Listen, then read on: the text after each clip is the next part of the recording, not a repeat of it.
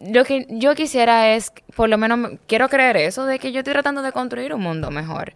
Y la otra persona que está defendiendo quizá algo diferente, está posiblemente intentando hacer lo mismo, desde su propia óptica, desde su propia interpretación del mundo, de sus propios dogmas, de su propia creencia. Si no entiendes el tema del lenguaje inclusivo, si eres de los que piensa que el feminismo no existe o no es necesario, eh, necesitas escuchar este episodio. Eh, yo soy Jorge Chalhub, este es mi podcast. Gracias por escuchar o por darle clic a este episodio, a esta conversación. El día de hoy converso con Pamela Checar, que es licenciada en Economía, es facilitadora de oratoria y debate. Y hablamos de muchísimas cosas. Es una conversación que para mí fue riquísima. Fue, yo creo que enriquecedora es un término más, eh, entendible. Fue enriquecedora. Hablamos de lenguaje inclusivo, hablamos del valor del debate, incluso en tu desarrollo como persona, para comprender desde dónde parten las demás posiciones. Hablamos también del rol de la mujer en la sociedad y de una postura muy poco popular que tiene Pamela sobre la mujer y su rol reproductivo que no debe ser un rol meramente reproductivo para la sociedad. Yo no sé si, si le hago justicia con esta introducción a esta conversación. Si disfrutas esta conversación, hay decenas de episodios como este donde yo parto de la intención de poder aprender de la persona con quien me siento a conversar y de que ustedes puedan quedarse con algo. Y si lo disfrutas, pues te pido que lo compartas y además que si quieres impactar de una manera, de alguna manera este contenido, pues puedes ir a Patreon, patreon.com slash Jorge y suscribirte a partir de un dólar para apoyar el desarrollo de este contenido. Nada, los dejo con... Ah, pueden seguir a Pamela. Yo dije que iba a dejar de hacer esto, de no tener el usuario a mano antes de grabar la introducción. pam.achecar en Instagram, ahí pueden seguir a Pamela con, en el contenido que va compartiendo. Y a mí me pueden seguir en arroba Jorge Chalhub. Los dejo con mi conversación con Pamela Checar. Ok, we can work on that. o sea, que se ve mejor de ahí a veces. Bueno, cuando no tengo, no, me está aplatando por lo... Sí, no, pero te queda bonito y, y, con los audífonos, tú sabes, se ve como, como diferente. ¿Cómo estás? Bien, ¿está rico el café? Hola, Jorge, sí, gracias, gracias. Muy necesario esta mañana. Yo estaba preocupado porque yo no sé qué tipo de expectativa yo creo con ese café. Entonces, como yo, bueno, yo te preparo café aquí. Ah, no, mira, yo soy de la gente que yo me bebo cualquier tipo de café y lo disfruto. Ok. Siempre que no me le echen esplenda, yo estoy conforme. Sí, porque como que le cambia el sabor. Sí, sí, sí, me lo, daña. Yo no sé qué va a pasar conmigo. Este comentario que yo voy a hacer va a a dar un salto enorme en la confianza que tú y yo pudiéramos tener, ¿no? Es que esta es la segunda, esta es la primera vez en tres días que yo tomo café. Yo tenía, y yo todos los días me despierto, despacho aquí en la casa a todo el mundo y me preparo un café. Pero estaba malito del estómago y entonces yo no sé qué va a pasar conmigo. Si, pasa, si pausamos esto, pues nada. Yo, yo no sé cómo tú no tienes síndrome de abstinencia. Porque yo no, o sea, yo, me, yo no me bebo un café y yo no puedo ni salir de la casa. O sea, yo no puedo ni salir de la casa si me bebo un café. Porque es que, es que me quedo en la escalera. Yo escuché, tú dices lo de síndrome de abstinencia, y yo escuché, yo estaba escuchando un corte, yo no escuché ese episodio completo del, del podcast de Joe Rogan con un señor que se llama Michael Polland, creo que habla como de la vida como con las plantas, alrededor de las plantas. Y él estaba haciendo una experiencia que vivió cuando dejó el café creo que por tres meses, algo así. Estoy... Eh, eh, eh, él lo que quería era como vivir la experiencia de lo, del impacto real que hace el café en ti. Y él dice que cuando volvió a tomar café, vivió una experiencia prácticamente psicodélica, como si estuviese consumiendo eh, A mí no me gusta la persona que yo soy cuando no bebo café. es que, me, da mucho sueño.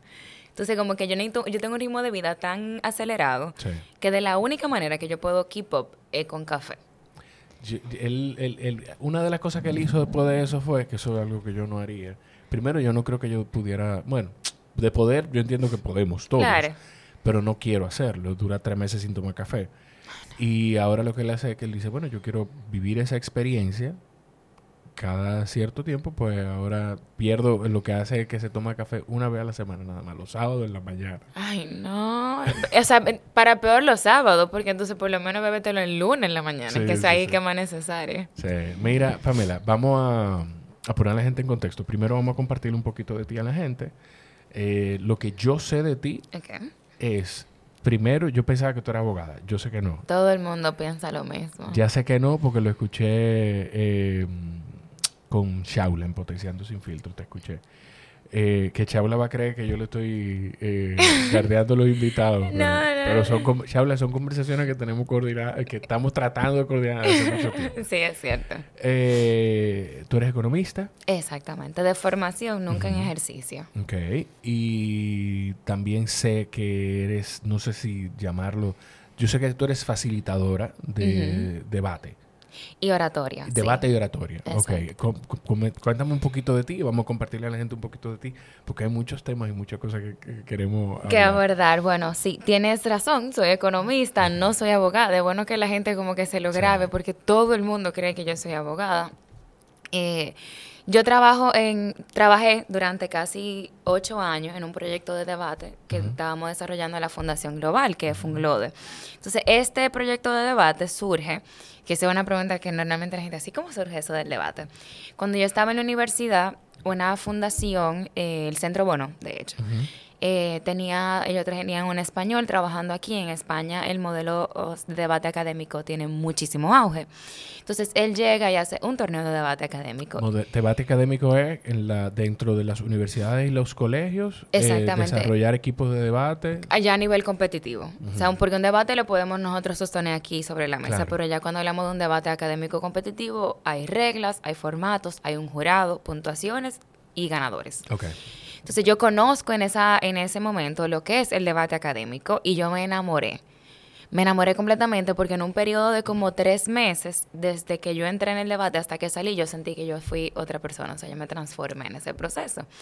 Y yo dije, oye, meto una herramienta que yo hubiese dado lo que fuera por haberla tenido en el colegio.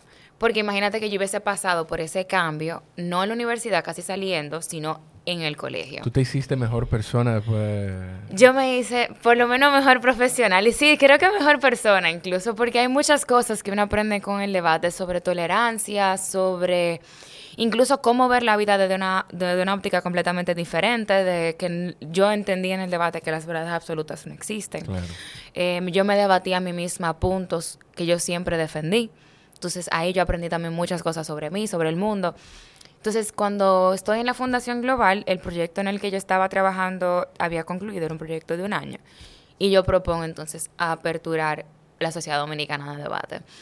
Y el proyecto se aprueba y bueno, ya el resto es historia. Fueron ocho años bollísimos trabajando con jóvenes, sobre todo en situaciones de vulnerabilidad y pobreza. La entonces vicepresidenta de la República, la doctora Margarita, eh, apoyó el proyecto siempre ciegamente y entonces pudimos justamente llevarlo a las comunidades donde hay más lagunas educativas. Y una, una pregunta sobre eso, precisamente. ¿No es más... Eh, y yo no, yo no quiero, bueno, quien, quien consume el podcast, esto se lo voy a decir a quienes vendrán de tu lado, de tu parte porque yo creo que quienes consumen el podcast, la comunidad, la pequeña comunidad que consume el contenido de aquí sabe cómo yo digo las cosas, con la intención que las digo. Pero se va a escuchar feo. No, ¿Qué tanto uso le puede dar una persona en una situación de vulnerabilidad a una herramienta como el debate y al, desarrollo que, esa herramienta brinda frente a, a desarrollar equipos de debate en espacios de clase media? Mira, no estoy diciendo que no estoy de acuerdo. No, no, yo entiendo, yo entiendo. quizás tú lo ves desde la, desde la parte de la practicidad, pero el debate enseña una destreza que en los colegios, bueno, en el modelo educativo dominicano, no solamente en las escuelas, en los colegios tampoco nos enseña, que es a pensar. El pensamiento, o sea, a pensar. La gente, cuando yo digo eso, hay gente que se, que se queda como se queda como en blanco. Yo digo, no, es que a nadie lo enseñan a pensar. En el colegio no enseñan a escribir, a reproducir el pensamiento de otro, a memorizar. Pero el debate te enseña a pensar y a adquirir un criterio propio. Entonces, estas son justamente, todos necesitamos eso, pero una población en situaciones de vulnerabilidad eh, y pobreza que aprenda a pensar. Esa es la clave para yo poder romper el círculo y poder salir de ahí. Y, la, y así como yo sentí una transformación cuando yo viví mi, mi propia experiencia en debate, eh, que valga la aclaración, gané. Gané junto a mi equipo. Para que se, sepa. Para que se sepa. Eh, yo he visto la transformación en los jóvenes. Y no solamente en ellos, sino tres, cuatro años después de yo tener esos jóvenes egresados de debate, ya ellos ahora mismo están trabajando en posiciones buenas, en fundaciones internacionales, en el mismo gobierno, en buenas posiciones, porque, óyeme, son jóvenes que tienen capacidad de pensamiento crítico. Y no solamente la capacidad, ellos tienen muchísimo interés en aprender, que eso también es súper necesario para que ellos puedan seguir escalando dentro de, la, dentro de la pirámide social. Yo me río porque tú dices lo del sistema educativo y, y aquí yo tengo un tema con con, todo el sistema de educación ah, de República. Y, nosotros hablamos de República Dominicana porque es la realidad que tenemos más cerca, pero en la gran parte de Latinoamérica y en otros países, no sé en, Occidente qué tanto, pero eh, no, o sea, lo que a ti te enseñan es a aprenderte las cosas para reproducirlas en un papel y listo. Y, si pasaste ese examen, ya. Y que y, y, cuidado si alguien se atreve a cuestionar a un maestro o un profesor. O sea, el, nosotros nos enseñan que lo que se nos da en el colegio es una verdad absoluta, incuestionable. Es la única forma también de ver la vida y de ver la historia y de verlo todo. O sea, es como, es, un, es casi un adoctrinamiento lo que uno vive en el colegio. Entonces, eh, la verdad es que nosotros necesitamos ciudadanos que sean capaces de cuestionar las cosas, de que hagan preguntas, de que no se conformen con lo que dijo la prensa o con lo que dijo un experto. Digan, bueno, puede que Jorge sea experto en podcast pero yo no estoy de acuerdo con ese criterio. Déjame yo ver por qué. Déjame yo cuestionar a Jorge. A mí se me queman los huevos hervidos. Yo no soy experto en nada. pero eso, lo del... Hay universidades que están haciendo, porque yo lo he vivido, que están haciendo el esfuerzo de incluso ya no ya el estudiante no es estudiante sino participante. El profesor no es profesor sino facilitador. Facilitador exactamente y es un modelo en el que es un modelo horizontal, horizontal. Ajá, exacto. exacto. Donde se puede, eh, en teoría, tú puedes como que llevar una conversación mejor y por eso hay muchas personas que recordamos, profesores de nuestra eh, adolescencia, de nuestra infancia, que nos decían, no se embotellen las cosas, uh procesenlas, desarrollenlas, pónganlas en sus palabras, eh, construyan una idea a partir de eso. No me, Jorge, ¿qué dice, qué dijo Colón o Rodrigo de Triana cuando llegó? Gritó tierra. No, no, no, pero dime que, o sea, no me diga lo que dice el libro. Exacto. ¿Qué tú piensas? ¿Qué tú piensas? Y por eso uno recuerda a esos maestros. Claro, porque te abrieron la mente. Esas fueron esas personas que te ayudan y sobre todo que te validan el criterio. Porque una de las cosas que la gente no entiende ah, es que cuando tú no le permites a un estudiante cuestionar nada ni tener opiniones, entonces es un estudiante que siente y entiende que nada de lo que piense tiene validez. O sea, en el debate yo siempre le digo a los jóvenes, Mira, si yo quiero saber lo que dice el internet, yo voy a Google y me entro. O sea, en el debate lo que yo quiero saber es lo que ustedes opinan. O sea, que ustedes construyan un argumento en base a sus propias ideas, por supuesto, respaldado con evidencias, con estudios, con una investigación. Pero yo quiero que ustedes elaboren su propio pensamiento, porque de lo contrario no estamos en nada, porque la información la conozco yo, está ahí, en internet está. Entonces, sí, el, el debate es buenísimo, realmente para eso. A mí me gusta, yo no sé si tú conoces el concepto, tengo mucho que no hablo de eso aquí en el podcast, pero el concepto de multipotencialidad. Okay. la multipotencialidad es eh, una persona con multipotencial. Es una persona que tiene distintos intereses y los persigue. Okay. Y aprende de podcast, pero eh, voy a tomar mi ejemplo. Esto, es un, statement lleno de humildad. Eh, yo, por ejemplo, hago podcast, pero disfruto mi trabajo en marketing en la empresa para la que trabajo. Eh, qué sé yo, me gusta hacer foto, me gusta tomar fotos. o sea, y tú exploras todo eso. Hay personas que, que piensan, y yo llego a pensar lo mismo también, de que todos crecemos con algo, con, con eso dentro. Y es que el sistema nos va cortando y nos va metiendo, forzando en el... Tú eres un rombo y te están empujando a convertirte en un círculo, en un cuadrado. Entonces, eh, como que el sistema te va cortando. Y cuando tú piensas, eh, tú que saliste del sistema convencional y te dejaste llevar de ese sistema, porque así crecieron tus papás, así crecieron tus tíos, así tu abuela y tu abuelo, si tuvieron la oportunidad de entrar a la educación, lo hicieron así, tú creces y cuando tú empiezas a cuestionarte, tú estás trabajando en un banco y empiezas a explorar un interés de hacer fotos, tú empiezas a cuestionarte eh, yo no sé si yo debería estar dedicando tiempo a esto. Yo creo que tengo que... Que dedicarme a lo mío. Y eso es una batalla interna voraz. Es que esa, ese nivel de especialización del conocimiento y del trabajo es muy propio del sistema educativo que viene justamente de la etapa industrial. O sea, de la revolución industrial se deriva el sistema educativo y en ese momento donde se entendía que nosotros teníamos que ser súper específicos en el trabajo. O sea, había una división del trabajo absurda.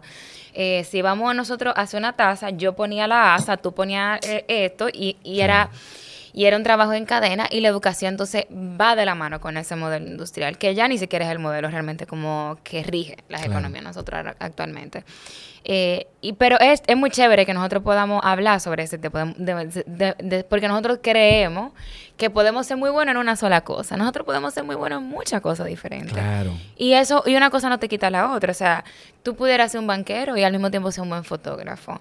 De hecho, tú puedes ser un excelente banquero y al mismo tiempo ser un excelente fotógrafo con dos cosas que incluso implican áreas diferentes del cerebro. Claro, claro. Y, y, y lo, lo bueno, la ventaja si usted es eh, reclutador y está escuchando esto, la ventaja de contratar personas que tienen distintos intereses es que las cosas que aprende en un área las lleva a la práctica en, la, en el área para la que tú le estás contratando. O sea, de verdad, mira, a mí, yo te lo voy a compartir esa, esa, ese TED Talk porque para mí fue como... Como, como cuando tú estás eh, debajo del agua y tú ala, ala, ala, y tú dices, wow, ¿dónde está el aire? Y sales así. Eh, con Emily Wapnick se llama la... La expositora. La expositora. Y se llama, eh, bueno, de eso, de multipotencialidad. Escribió un libro que yo lo empecé a leer, lo pausé y lo estoy retomando. Se llama How to Do Everything. Y hay otro libro que habla de eso, que yo creo que está ahí, se llama ese no lo he empezado, se llama Renaissance People, la gente del Renacimiento. porque en la época del la era del Renacimiento, eso era, o sea, los, hombres universales, bueno, los seres humanos universales, no, yo no me utilizo la palabra hombre. los seres humanos universales, sí, que eran expertos muchísimas era de todo, Era de todo. Eh, Dios mío, ¿cómo se me olvida el nombre de ese señor? Que era uno de los pensadores más grandes, pero era escritor de obras de teatro. Yo no sé si era Aristóteles. Te iba a decir ese mismo. pero Aristóteles no, escribió obras. Pero él, se ah, especializó en muchas áreas. Era uno de esos señores. Bueno, pues y Aristóteles entonces también, que era, Aristóteles era inventor también. Y era, filósofo, sí, pues sentó las bases pues de la retórica. Aristóteles, escribió obras de teatro. Ah, me estoy enterando ahora. Yo creo que sí que fue. Lo voy a, lo voy a buscar. Es posible, porque él creó toda la academia. O sea, el concepto de academia nace con Aristóteles. Hay muchísimas... Eh, eh, mientras yo busco esto, tú sabes que eh, te pregunté, te hice el, comentario específico de si aprender de debate te hizo mejor ser humano, porque hay algo que te escuché decir.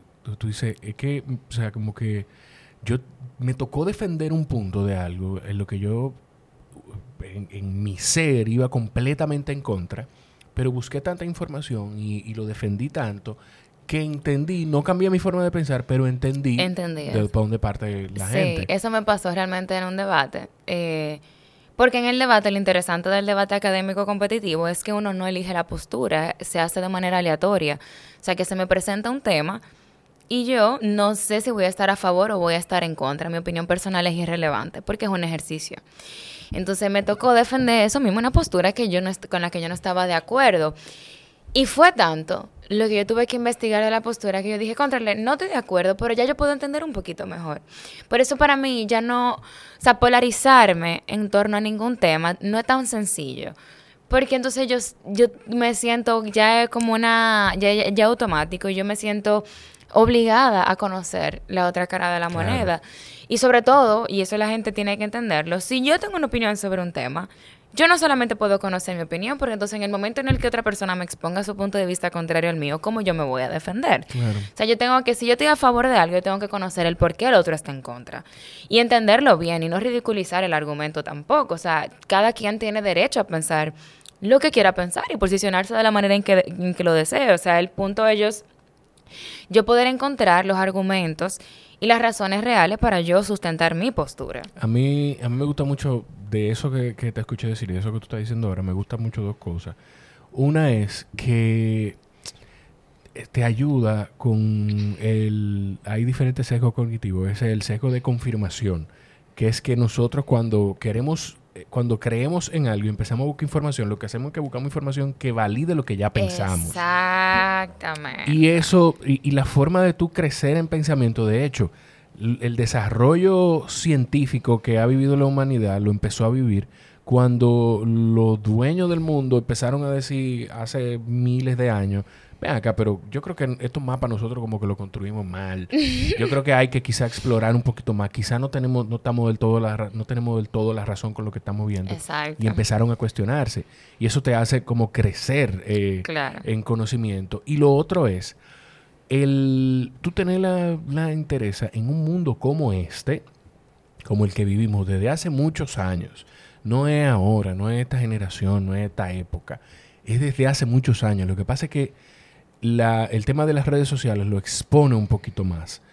Pero vivimos en un mundo desde hace décadas donde si tú no estás de acuerdo conmigo, pues ya, o sea, a mí no me interesa lo que tú tienes que decir. Ni me interesa. Para mí, lo que, si tú, lo que tú dices, contrario a lo que yo pienso, Pues ya. pues ya, no tenemos más nada que hablar. No quiero escucharte. No, pero déjame, no quiero No, escucharte. exacto. ¿Qué tan difícil es vivir en un mundo así y tú poder y tú tener la, la habilidad de dar un paso atrás y mirar la cosa de una forma objetiva? Porque eso te trae problemas.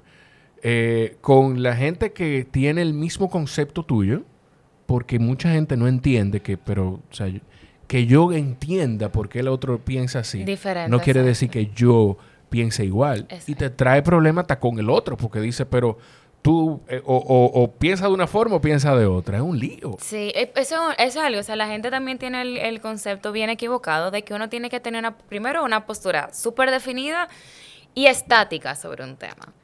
O sea, la parte de estática, yo, y eso la gente tiene que entenderlo, si yo, hoy me, si yo hoy me posiciono sobre un tema a favor, pero mañana, o sea, en cinco o seis años, yo cambio de opinión. Óyeme, yo soy un ser humano. O sea, yo tengo todo mi derecho a cambiar de opinión y mis opiniones ni tienen que ser estáticas ni tienen que estar completamente definidas. Hay muchísimos temas sobre los cuales yo puedo decirte, mira, yo no tengo información suficiente para posicionarme.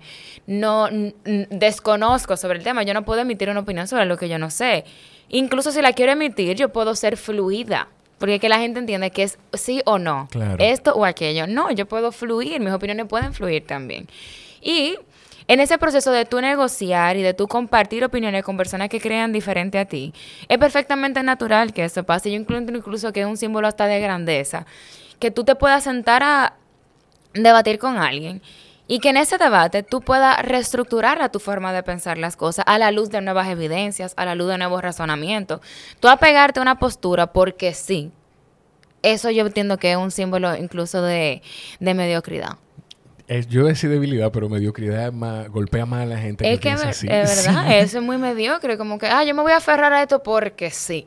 Mi hermano, no.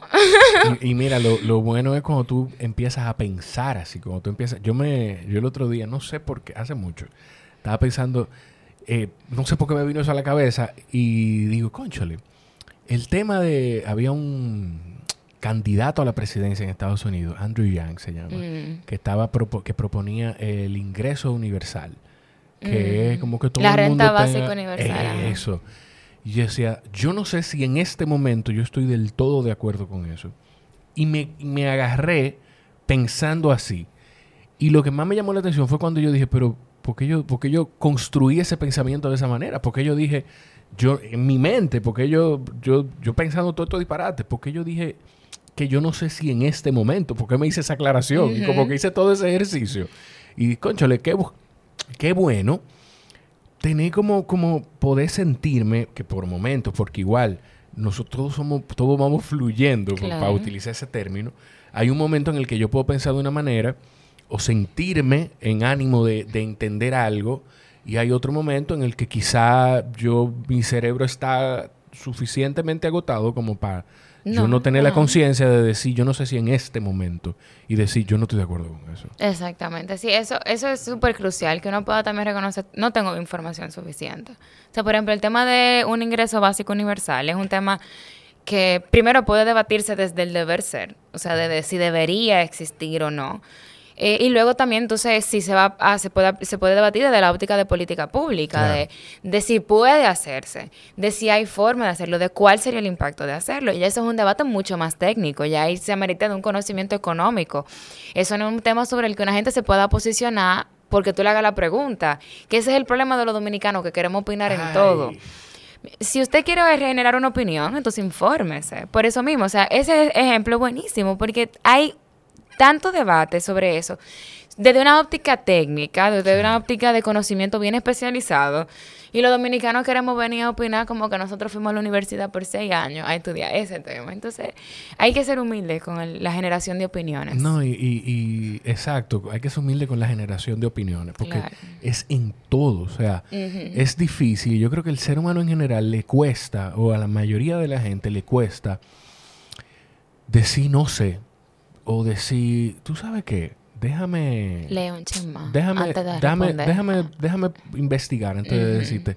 Yo en un par de entrevistas que he tenido o que había tenido antes de trabajo, claro, por si me están viendo, eh, me dice, mire, entonces, ¿qué tú? Y yo, bueno, una de las cosas que yo creo que hago es que si yo no sé algo, yo le voy a decir, yo no sé, pero deme un, deme un ratico. Deme un ratico, exacto. Deme un ratico para yo investigar, porque no me, yo, a mí no me da miedo llamar a una persona, mira, no sé hacer esto y lo necesito. Mm. O de hecho, esto parte, eh, todo este tema del podcast parte de yo querer saciar mi ignorancia con muchísimas cosas.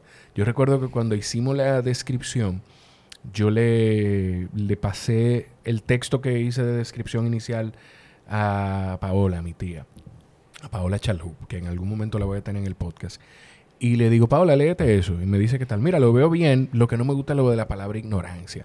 Y le digo, lo que pasa es que eso para mí es clave. Para que la gente sienta y entienda que no está mal y que de verdad yo soy ¿Quién fue que dijo que yo soy yo ignoro muchísimo más de lo que de lo que, sé, Sí, sí, sí. Es que realmente la palabra ignorancia uno la tiene como un término peyorativo, pero la realidad es que la ignorancia no es más que la ausencia de conocimiento y lógicamente nosotros no lo podemos saber todo. O sea, sería iluso y lógico pensar que ningún ser humano pudiera, o sea, todos somos ignorantes desde un ámbito, desde algún tipo de, de, área, así como somos muy conocedores también de áreas específicas. Mi abuelo, mi abuelo estaba aquí el otro día, que estábamos celebrando el cumpleaños de luego, y me estaba diciendo, eh, John John, yo quiero, yo necesito esto, porque quiero transmitirle a su programa de radio todas las mañanas en Dominicana FM. Se llama Fiesta y Mañana Gallo. Para la gente que le gusta. el nombre. Eh, para la gente que le gusta la música típica. Bueno, para los que consumen música típica, porque yo no sé a quién no le pudiera gustar la música típica el merengue típico, el de verdad. Eh, y me dice, yo quiero, cuando mi abuelo, te estoy hablando, que cumple 80 años, en marzo del, de, la, de 2022. Y me dice, yo quiero transmitir el programa por internet. Entonces, quiero esto, quiero lo otro. Y le digo, papi, lo que pasa es que por internet es muy genérico. O sea, tenemos primero que investigar por dónde podemos transmitir lo que tú puedas usar la música, que esto, que ah, lo otro. Exacto, en tema de derecho de autor. Sí, sí, sí. Y que la mayoría de las canciones que él pone son de intérpretes dominicanos, de merenguero típico, o sea, de antaño eh, el que no es familia de él, eh, por ejemplo, mi abuelo era cuñado de Tático Enríquez, que es una gloria, yo creo que el principal exponente histórico del merengue típico. Entonces, dime tú, ¿qué va a hacer? La viuda, su hermana, le va a decir, mira, lo vamos a demandar porque, por, usar, favor. Claro. Entonces, y, el que no es familia o es de la época, pues conoce a mi abuelo. Y, le, y, ahora escuchándote, mi abuelo es una de las personas que yo conozco. nosotros le decimos la fuente inagotable del conocimiento. Ay, qué chulo. Porque es un señor brillante que se es autodidacta. Mi abuelo no hizo, yo creo que ni siquiera el, el, primer año de bachiller por, por, luchar para que nosotros pudiéramos hablar como hablamos y con la libertad que hablamos ahora. Y, y de verdad, cuando yo tengo cualquier duda con lo que sea, la primera persona que yo llamo es a mi abuelo. Pero fíjate. La fuente inagotable del conocimiento. La fuente inagotable del conocimiento. Tú le vas a caer muy bien. Pero fíjate cómo esa persona, que para mí es una fuente inagotable de conocimiento, Necesitaba ayuda. necesitaba ayuda con algo. Claro, claro. O sea, porque no tiene que saberlo todo. Nosotros, los seres humanos, no tenemos No que tenemos saberlo que todo. saberlo todo, para nada, O para nada. por favor. Mira, eh, una de las cosas por las que, de las que estábamos hablando, nosotros hablamos hace un par de días antes de grabar esto. Ah, sí. Y decíamos, mira, ¿y de qué vamos? Y yo, vamos a hablar. Yo te dije, yo, si, había- si hay una persona con la que antes de sentarnos, yo sentía que, que iba a tener una buena conversación, era contigo. Y yo eso no, yo creo que eso no, eso no ha, no ha variado aquí. Amén, gracias. Eh, pero hay, hay, hay un tema específico que tú me dijiste para que, que, Ah. habláramos, lo vamos a hablar. Pero antes de eso, hubo un momento en el que estábamos hablando que dijiste, porque los hombres, bueno, la gente o las personas que tienen, no sé si, si va exactamente ahí, pero tiene mucho que ver con el tema del lenguaje inclusivo Así es. y que está sobre el tapete constantemente en estos días. Gracias, qué bueno. Amén. Sí, sí, sí, sí, sí. Qué bueno que hay una discusión pública sobre el tema ya por Sí, fin. ¿qué, qué- o sea, ¿qué piensas tú con, con ese tema? ¿Hasta dónde? eh, yo no sé si, yo no sé si es correcto decir hasta dónde está bien o hasta dónde, o- o en términos gramaticales y de oratoria y en términos técnicos. Y cómo, qué tanto podemos hacerle entender a la gente que es necesario, quizá. Mira, lo primero con el lenguaje inclusivo, que yo creo que como que el punto de, el punto de partida para cualquier discusión que se haga alrededor de ese tema, es que es una propuesta en construcción. O sea, está en el debate público, pero no está como la versión definitiva de una ley. O sea, es una propuesta que está en construcción desde los diferentes sectores. O sea, desde el feminismo, desde la comunidad LGBTI, Q+, para hacer... LGBTQI+. Ajá, exacto. O sea, Sí. el, el, el, el, total. Eh, es una propuesta que está en, en construcción, lo que significa que nosotros todavía estamos, estamos discutiendo sobre algo para nosotros hacerlo mejor. Eso es lo primero. Lo segundo es la- el tema de la corrección. La corrección del idioma o del lenguaje lo, de- lo determinan los seres humanos. Y nosotros no recibimos una tabla como los diez mandamientos que nos dijera, mire, el español es así. Entonces, la corrección... Que, que, ojo, para, para y, y lo siento, tampoco, esto no es popular, esto que voy a decir. Los diez mandamientos, pues. También, bien, o sea, también hay que revisarlo y ampliarlo y mejorarlo, claro. Y, y la fuente, o sea, depende mucho de tu creencia, de, de decir sí o si no. Yo conozco gente que no creen que son seres humanos espectaculares. Igual conozco personas que creen que no son gente con la que yo quisiera eh, relacionarme. Exactamente. Sí, Claro. exacto. O sea, la religión también es un tema de debate, yo creo que es de Claro. lo más interesante. Entonces, el español, las reglas de los, de las, de los lenguajes, no, la, la, vemos, la vamos determinando nosotros. Y si tú agarras un libro de hace 100 años, evidentemente el idioma es completamente diferente ahora. O sea que los idiomas fluyen, eso es lo primero, los idiomas fluyen.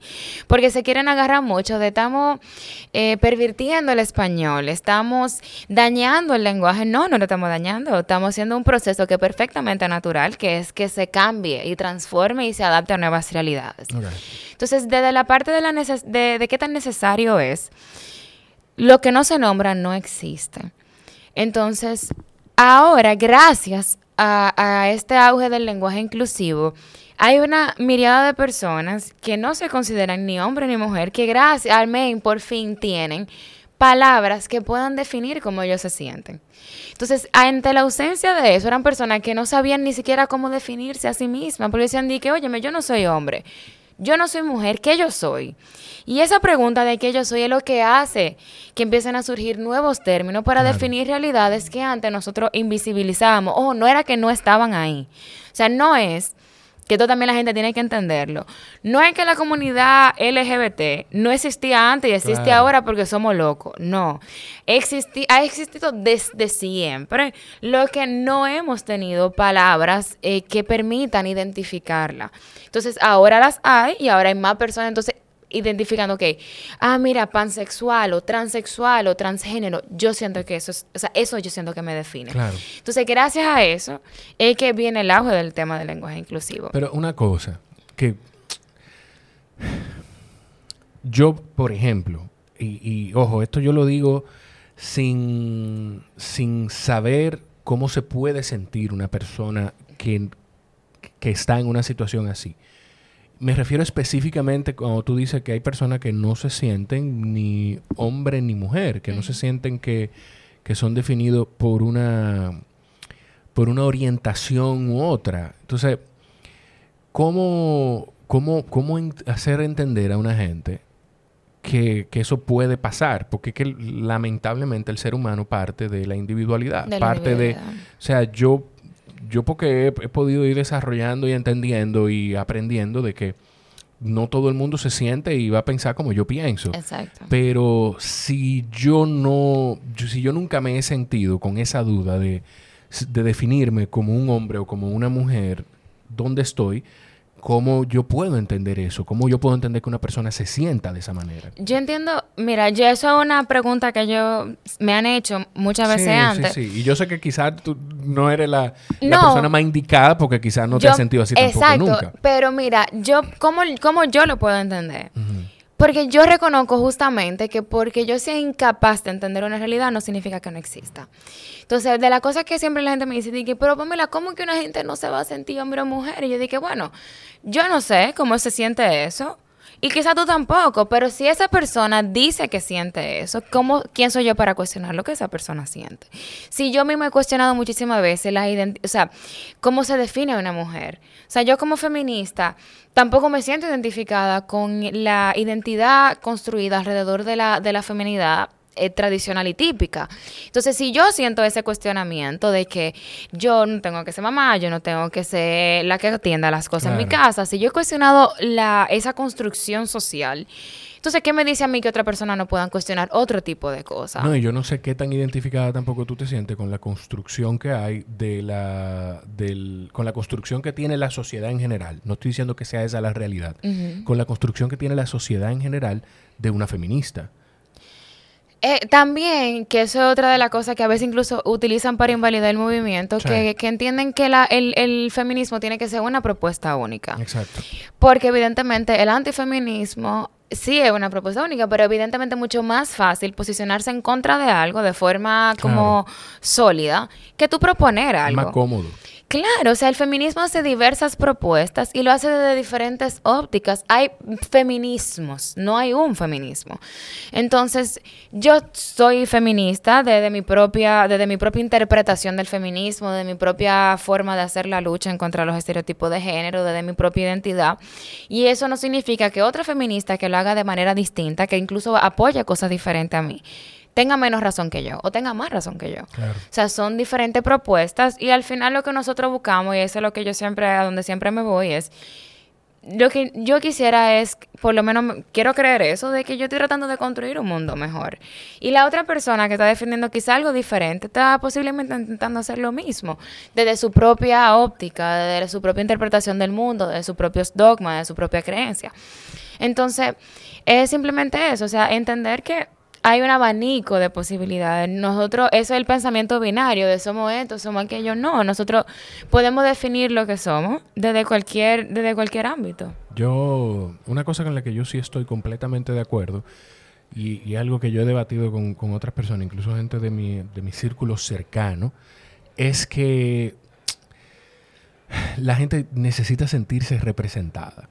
Entonces, hay ámbitos, digamos, pudiera ser eh, del entretenimiento, de, de, diferentes ámbitos de la sociedad donde se cuestiona cuando aparece una figura con una orientación sexual diferente a la que todos antes entendían que era la única, la única orientación sexual. Pues, exacto. Exacto. Que, pero ojo, que entendían que era la válida, porque eh, la homosexualidad está documentada en la historia desde los inicios de la, la batalla La batalla por los derechos de, de, la, de, la comunidad homosexual o LGBTQI+, eh, data Alberto Vargas aquí habló de, yo no recuerdo si 1800, 1900 en Inglaterra cuando era una vaina de que tú no tienes que meterte con lo que yo haga en, mi casa, en mi aposento. O sea, tú no puedes condenarme por eso.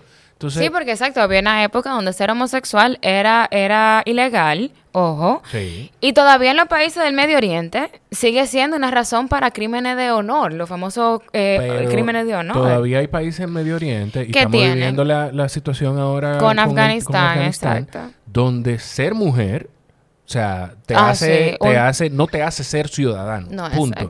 No es que ciudadano de primera, de segunda, es que no deberían de existir las categorías Ajá, de exacto. ciudadano. Es que no, tú no eres un ciudadano, No, tú no tú tienes eres- derecho. Exacto, tú eres una cosa que tú dependes de un hombre. Pero eso, lo que la gente no entiende es que, aun- que ese proceso que sufre, es, eh, que está sufriendo Afganistán ahora, que realmente tiene mucho que ver con, el, con un tema religioso. Sí. O sea, hay, una, hay un tema un tema de creencia religiosa. Desde ahí venimos todos. O sea, si nosotros no vamos a los inicios del cristianismo, no vamos a los inicios del judaísmo, del islam, o sea, las religiones parten de esa creencia de que nosotros las mujeres somos definidas por quiénes somos y cómo somos en relación a los hombres. Sí. Eh, y nosotros, nuestro rol en la sociedad es definido todavía ahora. El rol de una mujer y la identidad de una mujer se define en relación al hombre. O sea, mis amigas todavía están- ah, entran en crisis. Si no están casadas, Sí. yo tengo 30 años y yo, y yo no tengo anillo y el tiempo. Y yo dije, pero mi hermano, usted no es lo, o sea, usted no es más ni menos porque un hombre haya decidido validarla, validarla, entre comillas, Sí. como mujer y darle un anillo. O sea, usted no es más ni menos por eso. Entonces, mira, si todavía a esta altura del juego nosotros estamos con eso.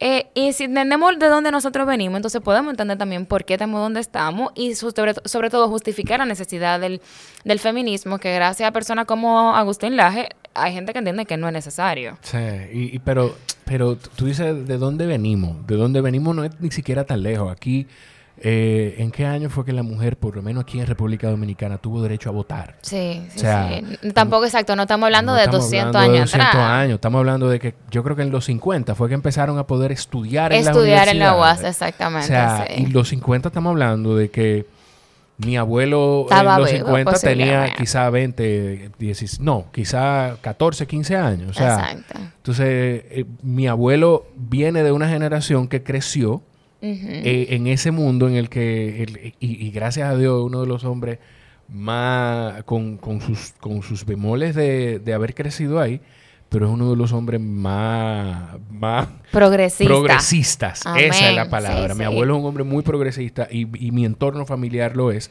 en muchas cosas, en otras no tanto. Pero es porque venimos Son hijos de, sus épocas, exacto. Siempre Marx decía, nosotros somos hijos de nuestras circunstancias y nuestros padres no Exactamente. exentos de esa realidad, ni nosotros tampoco. Pero yo, yo te- Madre aquí tampoco. yo lo he dicho. Yo tuve una, yo no tengo un título universitario. Ok. Yo eh, retomé hace un tiempo para terminar eh, la carrera de Relaciones Públicas y yo tengo una tía que me decía, tiene que graduarte, para una hermana de mi abuela, tiene que graduarte para que consiga un buen trabajo y pueda mantener a tu mujer.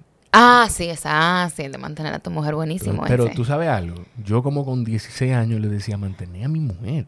Yo ¿Pero y por qué? algo. Primero, ¿por qué? Ajá. Y segundo, como yo, que crecí con mi mamá, que me crió a mí y a mi hermano y nos mantuvo ella a nosotros, con la ayuda que mi papá aportaba cada vez que podía y desde la distancia porque no estaban casados. ¿Cómo yo me busco una mujer eh, Para yo Para mantenerla? yo mantenerla. Pero mira, mi familia... Que no está mal, si se puede hacer y si lo puedo hacer y, y si decidimos Eh, en conjunto hacerlo. Exacto, si decidimos en conjunto. Por favor. Porque- no, por- no porque estamos obligados a hacerlo. No, pero Mira, yo- si mi mujer carga conmigo, yo aquí, digo, nosotros nos dividimos los gastos realmente. Yo pago los botellones, ella paga todos los otros servicios. el agua cuando llegue. Yo pago el agua y frie- friego y lavo. Ah, Y perfecto. no friego siempre. Y no siempre. No siempre. Yo pago el agua, fri- eh, friego a veces y lavo. Y ella paga los servicios y todo. Ah, pero mira, está vale. O sea, eh, yo entiendo que es un tema de consenso. Y de, o sea, no, nosotros no tenemos que definir nuestros roles por lo que la sociedad a nosotros nos imponga. Yo tengo un ejemplo igual al tuyo. Mi, mi mamá es hija única. Y la generación de mi abuela, de, ellos son 10 hermanos, de los cuales, si no me equivoco, son 7 u 8 mujeres. Y estas 7 u 8 mujeres, que son mujeres que tiraron para adelante sola, tuvieron la, la- la mala mm, suerte, la mala elección de haber elegido pareja que, que en su mayoría tuvieron ausente. eh, Tiraron para adelante sus familias ellas solas, se hicieron profesionales en, en una época donde todavía la mujer en la universidad no era la regla. Y estas mujeres toditas creen que uno tiene que casarse con un hombre millonario. Y yo dije, pero ustedes están locas, ustedes tiraron para adelante ustedes solas. Entonces ustedes quieren que yo sí me venga a, estar bajo el yugo de un hombre que me mantenga. Porque eso es un yugo. Sí. A mí un hombre que me mantiene me va a exigir cosas. Por y, favor. Y, y no, ¿cómo así? Yo, yo quiero mi independencia también. Toda- mi mamá me tiró para adelante ella sola, solita. Y ella me crió a mí diciéndome que yo tenía que buscarme un hombre millonario. Pero esa es, esa es la batalla. Que ella no sabe por qué te... Probablemente... Ella no- ella no sabe ni siquiera por qué te lo dice. Ajá, eso es cierto. Pero esa es la batalla de crecer como crecieron y, y- y no machar la experiencia que vivieron frente a eso y no poder cuestionar. Cuestionar, Pero ven acá, pero yo no, yo no hice eso y Pamela me fue salió eh, no, normalita. ella, exacto, ella, Entonces, ella de esperanza. ella, eh, eso, eso, así que yo digo, cuando la gente, no, porque el matrimonio, yo te voy a decir algo, yo soy, yo soy de hijo de padres divorciados y yo salí normalito. Yo soy de lo más normalito que hay en mi grupo de amistades. Y la mayoría son hijos de, de padre, de padre, De matrimonios. matrimonio largos y longevos que aguantaron muchísimas cosas. No todos, aclaro, no estoy hablando de nadie específico. Entonces, ¿por qué? O sea, Exacto, ¿por, ¿por qué? qué? Eh, mira, la gente, la humanidad, nosotros somos un, un mundo complicado. Y con eso de, de los hijos, yo, vamos, a- antes de saltar ahí, porque eh, lo chulo de este tipo de contenido es que nosotros podemos hablar de muchísimas cosas, pero yo ni siquiera sé qué tanto tiempo tú tienes y no te voy a Ah, no, toda tranquilo, la por mañana. suerte. Hoy no estoy tan Pero antes de saltar ahí, eh, el lenguaje inclusivo, que, que dimos mucho salto. Antes de saltar ahí, vamos del tema del lenguaje inclusivo. Eh, tú estabas diciendo de por qué es tan necesario y es como para visibilizar que está ahí. O sea, que tiene mucho que ver también con, lo que yo- con, con algo que yo estaba diciendo, yo no lo había conectado, de que la gente tiene que... si yo formo parte de una sociedad, yo necesito sentirme representado de Claro, manera. y el lenguaje es lo primero. Eh, había un pensador que decía que si nosotros no tuviéramos una palabra para el sol, no lo viéramos. Diablo, Que si nosotros no tuviéramos una palabra para el sol, no lo viéramos. es verdad. Nosotros no somos capaces de reconocer las cosas que no nombramos. Entonces, las palabras que no existen, si yo no tengo cómo nombrar algo, es una realidad que yo invisibilizo. Sí. Entonces, yo necesito del lenguaje inclusivo para yo hacer representación de esas personas que ni están en lo, en lo femenino ni están en lo masculino. Eso es lo primero. Lo segundo, y yo siempre pongo esto de ejemplo, cuando utilizamos la palabra hombre como generalizador y totalizador, es un término, por ejemplo, yo no soy practicante activa del lenguaje inclusivo. Lo respeto y lo apoyo. Porque no solamente que lo respeto, yo lo apoyo. O sea, alguien a mí el que me dice, mira, yo a mí hay que decirme todo. Bueno, yo te entiendo, te apoyo y lo voy a hacer si alguien me lo solicita. Porque mira qué pasa, también hay un tema. El, español es un lenguaje sexuado. No todos los lenguajes son sexuados. Eh, entonces, por ejemplo, el tema del- de utilizar hombre como totalizador. Mi hermano, a mí no hay quien me diga hombre para hablar de humanidad porque yo no me siento representada. O sea, cuando a mí ¿Qué me hablan... lenguaje no es sexuado? Por ejemplo, el, español, el, in- el inglés. Mankind. Bueno, ahí hay, hay términos que son sexuados, pero los adjetivos no terminan en A u O. El adjetivo termina, o sea, el, el- mismo adjetivo, sea he o sea she. Ok. ¿Entiendes? Sí, sí, sí. Entonces, eso es un lenguaje no sexuado. Sí es cierto que existen palabras como mankind que evidentemente hablan de hombre. Sí, queriendo, Eh, se refiere a humanidad. El- o exactamente. sea, la traducción es humanidad. Humanidad, Pero parte con. o sea, el man, exactamente. Claro, y hay muchos otros ejemplos también que pueden utilizarse del mismo inglés, aunque en general se considera un idioma no sexuado. Ok. Eh, en español, eh, sí somos un idioma totalmente sexuado. Entonces, la misma forma en que nosotros eh, categorizamos algo, si es varón o si es mujer, incluso cambia la forma en que lo interpretamos y la forma en que lo vemos. Hay un TED Talk súper interesante que es, eh, que es sobre el lenguaje, eh, como que Language Shapes the Way We Think, creo que se llama. Mándame el link para ponerlo en la descripción. Ah, se lo voy a enviar, buenísimo. Decía, por ejemplo, que hay idiomas donde los puentes, por ejemplo, te pone el ejemplo del puente, hembra. O sea, el, el para, para nosotros el puente es masculino. Ujú. Entonces ella decía que en los idiomas donde el puente es femenino, eh, los adjetivos utilizados para definirlo eran diferentes que en los idiomas donde el puente es considerado masculino. Por ejemplo. El masculino, cuando nosotros el puente lo vemos como una estructura grande, fuerte, Fuerte. exacto. Sí. En los que son eh, femeninos, se considera algo estético. O sea, se ve desde otra óptica. Entonces, la forma en que nosotros nombramos la realidad cambia la forma en que interpretamos e interactuamos con esa realidad. No es que la gente no lo vea fuerte, sino que no lo dice. No, o, o lo, Lo- o- o o- lo interpreta de una manera primero- diferente. No, la primera, bueno, te voy a decir algo. O sea, tú llegas a cualquier espacio y para presentarte, la mayoría de la gente lo que va... No, no importa. La mayoría de la gente lo que va es a, a presentarte de una forma, y esto yo no, yo no estoy nada orgulloso de esto y trato de, de batallar con eso constantemente, porque yo sé que no es ideal. Eh, la hermosa. Ay, sí, Dios mío. O sea, la sí. gente, la hermosa Pamela Checa. Ujú. O la, nadie dice la brillante, la... O lo dicen, pero lo dicen después de que dicen que, Claro. que, que hacen una apreciación Claro. estética. Sí, eso me molesta muchísimo. Porque yo no soy un objeto estético. Yo no estoy aquí para engalanar la vista de nadie, ni que usted se limpie los ojos, como dicen los dominicanos. Yo no estoy aquí para ser bonita. Que eso es una lucha también que yo tengo incluso con compañeros de trabajo, que a veces me dicen que nosotros las mujeres tenemos incluso más facilidades. Oye, oye, que las mujeres tenemos más facilidades porque nosotros, atentos a nuestra apariencia, podemos lograr muchas más cosas. Y yo le digo, ¿y quién te dijo a ti que yo quiero lograr más cosas por cómo yo me vea? Claro. Lo único que yo quiero lograr, lo quiero lograr en base del mérito de mi esfuerzo, de mi trabajo, de mi, de mi pensamiento, no por cómo yo me vea.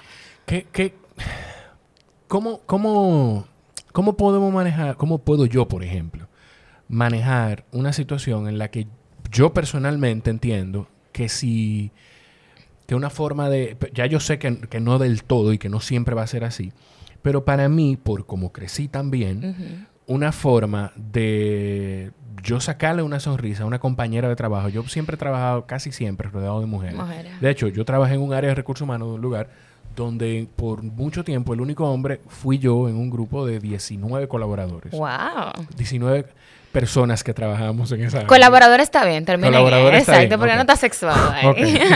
Eh, yo estoy bromeando con esto, pero igual yo lo entiendo y lo respaldo hasta un punto. Te voy a decir hasta qué punto yo no lo respaldo. Pero qué tan complicado, qué, qué- qué puedo yo hacer donde yo llegaba, por ejemplo, y yo sentía que podía sacarle una sonrisa a una compañera diciéndole, eh, qué sé yo, X, para no, pa' no decir un nombre. Eh, Concho, fulana, tú sí estás linda hoy. Ya. Pero yo no sé si ella. Yo no quiero que ella interprete que yo solamente la estoy viendo como. como no, como, que es él. linda y ya. Bueno, mira, de la parte de, del halago, yo le digo a compañero de trabajo masculino, va, pero tú sí estás buen mozo hoy. Porque, pues, contrale, si me gusta cómo se ve Sí, el traje. pero es diferente. Porque estamos en lo. O sea, es, es- es que es el problema. Estamos en una situación donde yo, como compañero, primero. eh, nosotros, los hombres, o no todos los hombres, interpretan que porque yo te diga. eh, y no estoy diciendo que esto que con la- todas las mujeres lo interpreten así. Pero no todos los hombres, no los, los hombres no van a interpretar que porque tú me digas eso. Me- lo estoy montando. Exacto, lo está enamorando. Y segundo, yo como hombre no estoy batallando porque Exacto. tú no me reconozcas como, como un objeto estético. De hecho, eh, te voy a decir habladora. Si me dices, tú estás lindo. Y mi mamá es la única mujer que me dice que yo ando bonito. No me allante. Dime que, que, ay, Jorge, eh, está bonito ese traje. Pero, mm, entonces, Mira, eh, eso- bueno, por eso yo lo veo diferente. Halaga el trabajo. O sea, cuando a mí, por ejemplo, alguien me dice, mira, que me gustó tu presentación. O qué buen esfuerzo vi que hiciste. Es una forma de validarme a nivel profesional sin tener que recurrir a la parte estética, a la parte de cómo yo me veo, de, de cómo yo sea percibida por otros, sino verdaderamente a lo que yo hice.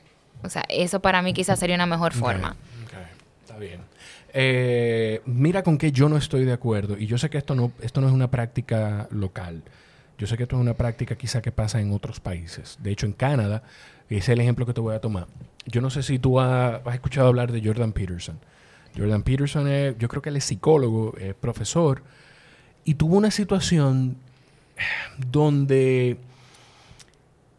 de ataques incluso de odio, eh, redes sociales y, soci- y- y- y en medios tradicionales, por él no estar de acuerdo, donde que la ley en Canadá quería obligarte, por ejemplo yo, obligarme a mí, imagínate que aquí en República Dominicana aparezca un senador X, iba a decir un nombre que iba a ser ridículo que fuera a decir eso, pero no lo voy a Vamos, decir. exacto, vamos a quedarnos Sí, fuera vamos de a los nombres. dejarlo fuera de los nombres.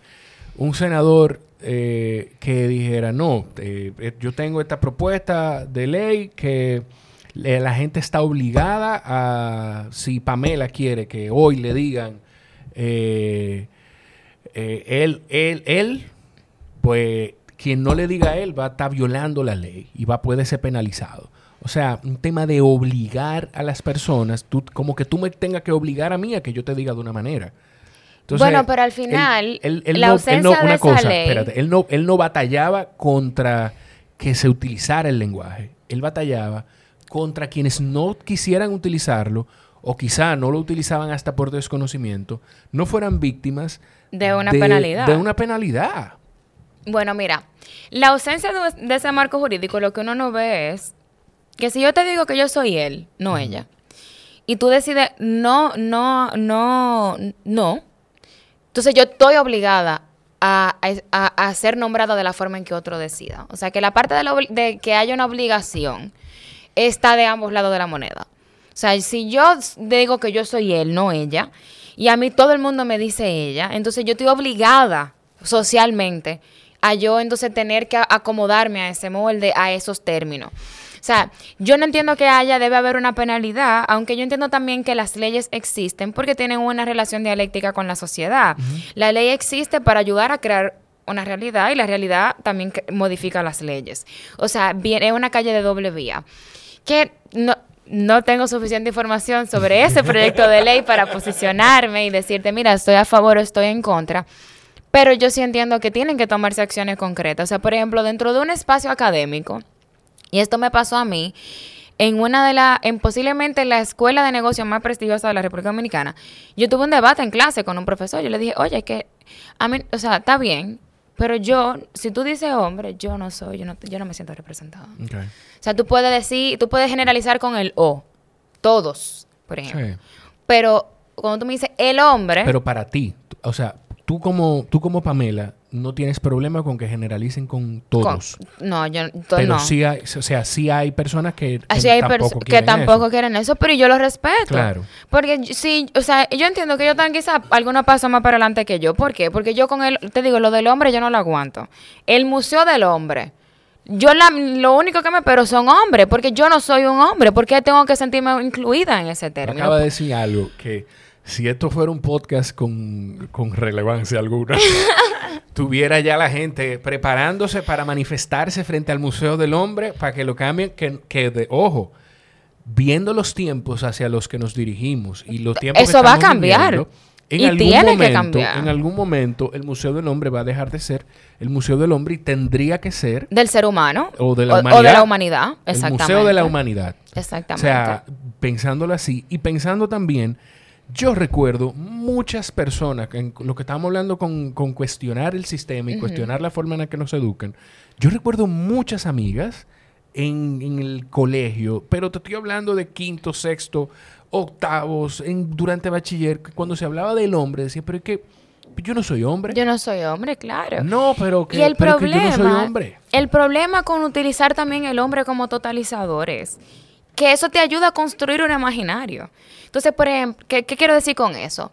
Fíjate que cuando nosotros hablamos de gerentes, siempre hablamos de los gerentes. Sí. Entonces, cuando... ¿Y eso qué pasa? Óyeme, tenemos más hombres en posiciones de toma de poder. sí. Cuando nosotros pensamos Que no siempre, que, que la realidad es que no, los hombres no son los que están más preparados siempre. No, exacto. O sea, ya, eh, de hecho, las cifras educativas lo que me dicen es que hay más mujeres graduándose, por lo que no, no hay una correspondencia entre una cosa y la otra. Pero ahí yo te puedo decir que, por lo menos, y esto es un punto muy sesgado de mi parte, yo soy muy claro y lo reconozco, y yo sé que no es una posición popular, no todo el que sale, no, para mí, no toda la capacidad de una persona ejecutar una posición directiva parte de- del desarrollo universitario. Ah, no, claro que no, claro que no. O sea, nosotros, la mejor... o sea, Pero que- pero o un parámetro. Exacto, pero, pero exactamente. Te sirve como parámetro de, oye, se me están graduando más mujeres que hombres. Sin embargo, más hombres siguen ocupando posiciones de poder. Sí. Entonces las empresas también tienen, muchas de las empresas ya tienen mucho más personal femenino.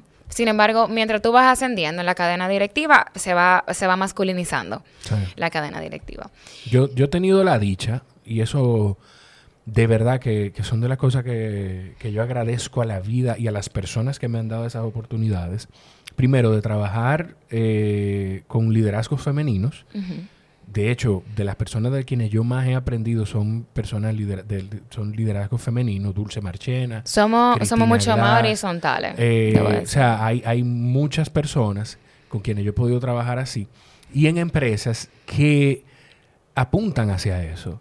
Primero que, que el desarrollo de las carreras son en base a competencias Muy bien.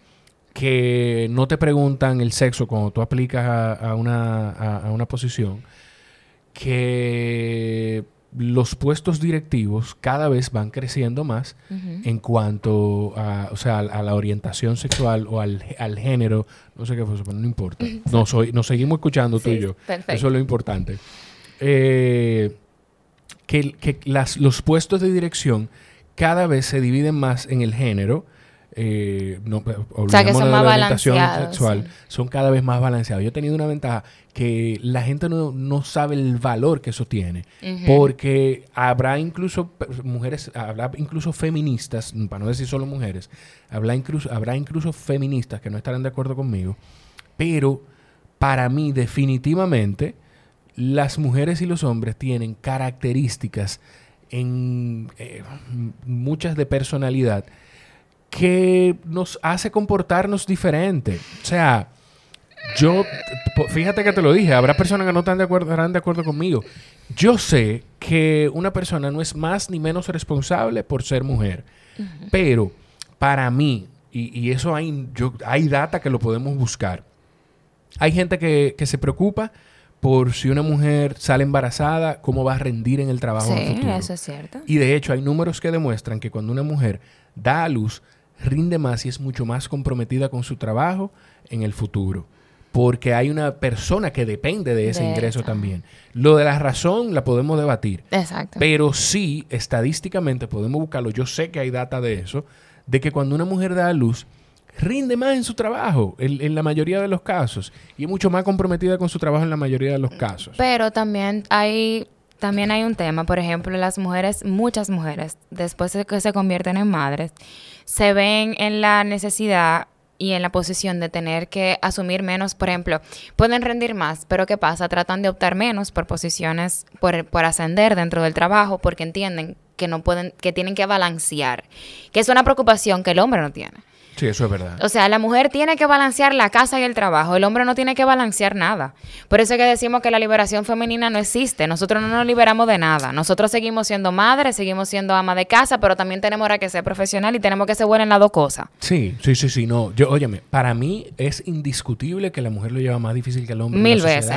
Pero por mucho, Mil veces, por mil mucho, por mucho. O sea, yo tengo compañeros de trabajo que se van a las 10 de la noche de la oficina y nadie les dice nada. Pero una mujer se va a las 10 y de una vez dice, ay. Y, Tú no- tú y el marido de ella, ajá, y ella no tiene hijos. ¿Qué hace aquí tan tarde? Exacto. Pero todos mis compañeros tienen, tienen sus hijos, todos los varones. Entonces a ellos no se les cuestiona. Pero ahí, ahí, ahí depende mucho. Y de nuevo, yo sé que en la mayoría de los casos es así. Pero ahí depende mucho también de formación, de desarrollo y de todo. Porque yo te puedo hablar por mí. A mí me dolió muchísimo yo nada más tener tres días cuando mi hijo nació. claro.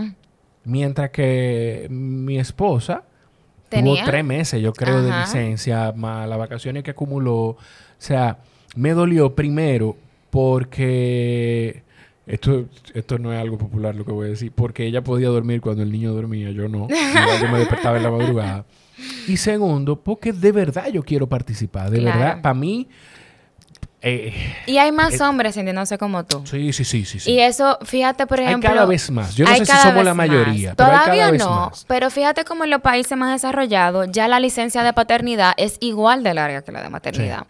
Y justamente por eso, porque ya el hombre dice, espérate, pero yo quiero ser papá también. O sea, yo no solamente quiero ser el que mantenga la casa, el que produzca dinero, yo quiero asumir otros roles. O sea, así como la mujer tiene mucho tiempo saliendo del hogar, ahora el hombre quiere insertarse también. O sea, vamos, la verdad que, y eso no lo podemos discutir, estamos mejor que antes. Claro. Claro. Por Eh, favor. porque también me dicen, Pamela, pero antes era peor. Sí, tampoco es que estamos donde queremos llegar. O sea que por eso la lucha sigue.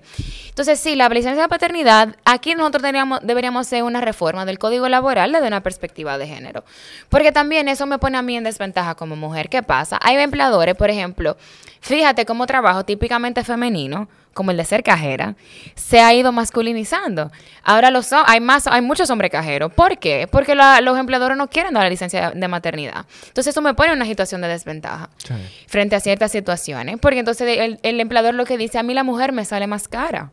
Porque ella tiene permiso de embarazarse y durar tres meses de licencia cuando se embaraza. El hombre no.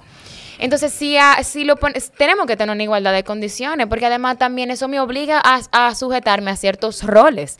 Un hombre que pida permiso en su trabajo para llevar su niño al médico, he visto como que, entonces tú no tienes mujer Exacto. tú- y tu Sí. esposa está de más. Sí. Entonces, pero si yo la pido el permiso es perfectamente natural, pero entonces ya es Que como, como que- quiera que sea molesta. Y como quiera, exacto, es natural, pero entonces dije, bueno, ya ya Dalu, imagínate, hay una promoción, pero ella no va a tener tiempo para asumir todas esas responsabilidades con un muchachito nuevo. Entonces, esas son las cosas que nosotros tenemos que realmente ir cuestionando, si las reglas realmente son justas. Que de hecho, yo no sé qué tan conectado está todo esto. De nuevo, yo no tengo nada, bueno, sí tengo cosas en contra del sistema de educación.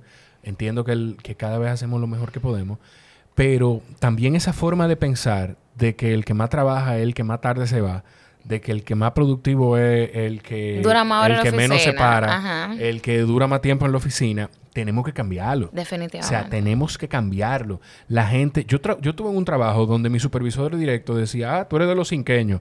No es que yo soy de los cinqueños, porque a las cinco arrancaba. iba, ajá. Si yo no tengo nada pendiente del día, ¿Qué yo voy a hacer ¿qué ahí yo hago aquí? tiempo? Esperando para que, pa que, pa que el jefe de la terminal vea que yo me voy a las seis y media. No. Yo no tengo, o sea, mi trabajo y mi, y mi número están ahí. Exacto. Entonces, ¿cuál, ¿qué yo busco aquí sentado? Mirando, mirándote la cara. Tú sabes no me que caes muy bien eso es algo que yo creo que la pandemia, uno de los, de los efectos positivos que ha tenido el COVID es justamente el reconocimiento de que la presencialidad y el tiempo que yo le dedique al trabajo no determina muchas cosas. O sea, si yo tengo que dar resultados, yo los tengo que dar independientemente del cómo. O sea, si yo lo hago desde mi casa, lo hago desde mi oficina, lo hago antes de las 5 de la tarde, lo hago después de las 5. Claro. O sea, al final lo importante es que nosotros lleguemos a la meta. Y si yo le doy al empleado, al colaborador, la oportunidad de definir su cómo más práctico, posiblemente le aumente la, la productividad y sea mucho y, y rinda más. Si el colaborador forma parte del proceso de construcción de cuáles son las metas, si el colaborador siente mayor compromiso, o sea, eso, Claro. eso es. Yo no voy a Además, por ejemplo, mucho. hay gente que Ya. no rinde en la mañana. Y entonces tú lo estás obligando a ir a trabajar a las ocho y media. Cuando es una persona que quizá empieza a ser productiva a partir de las 4 de la tarde. Entonces ya a las 4 de la tarde está exhausto. Sí. Porque, porque tiene el día entero en la oficina batallando contra el sueño, etcétera. O sea que hay que, hay muchas normas, hay muchas reglas que tenemos que redefinirlas y ser un poquito más abierto.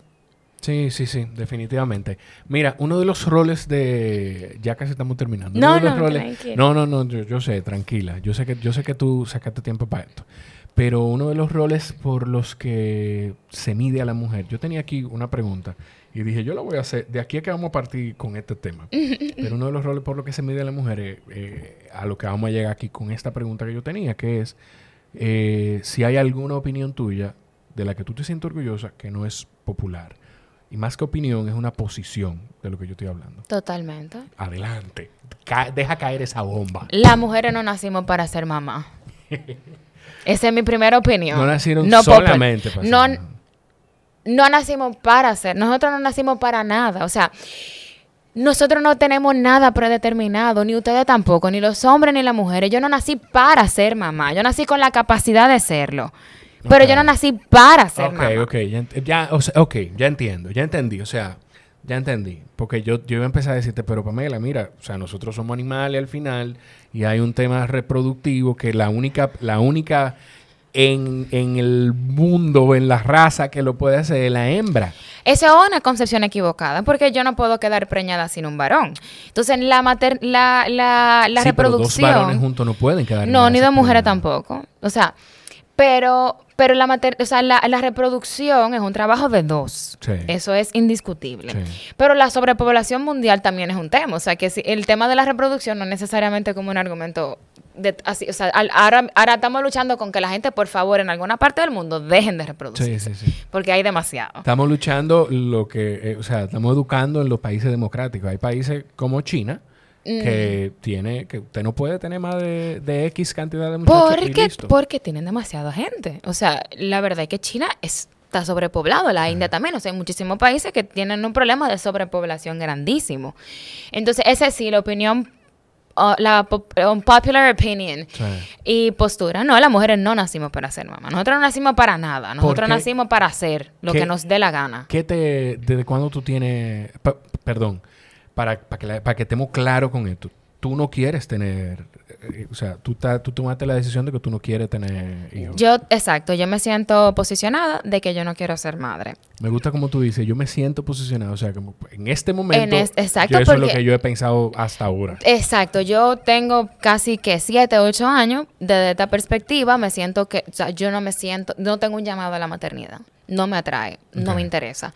Ahora, yo sí reconozco que yo soy un ser humano y por tanto yo puedo fluir. O sea que si en 10 años a mí me, me pica la abejita de la maternidad y me da con que yo quiero tener un carajito, yo lo voy a tener porque yo no estoy obligada a atarme a una opinión. Tú me ni llamas siquiera y propia. viene tipo cuatro y media de la tarde.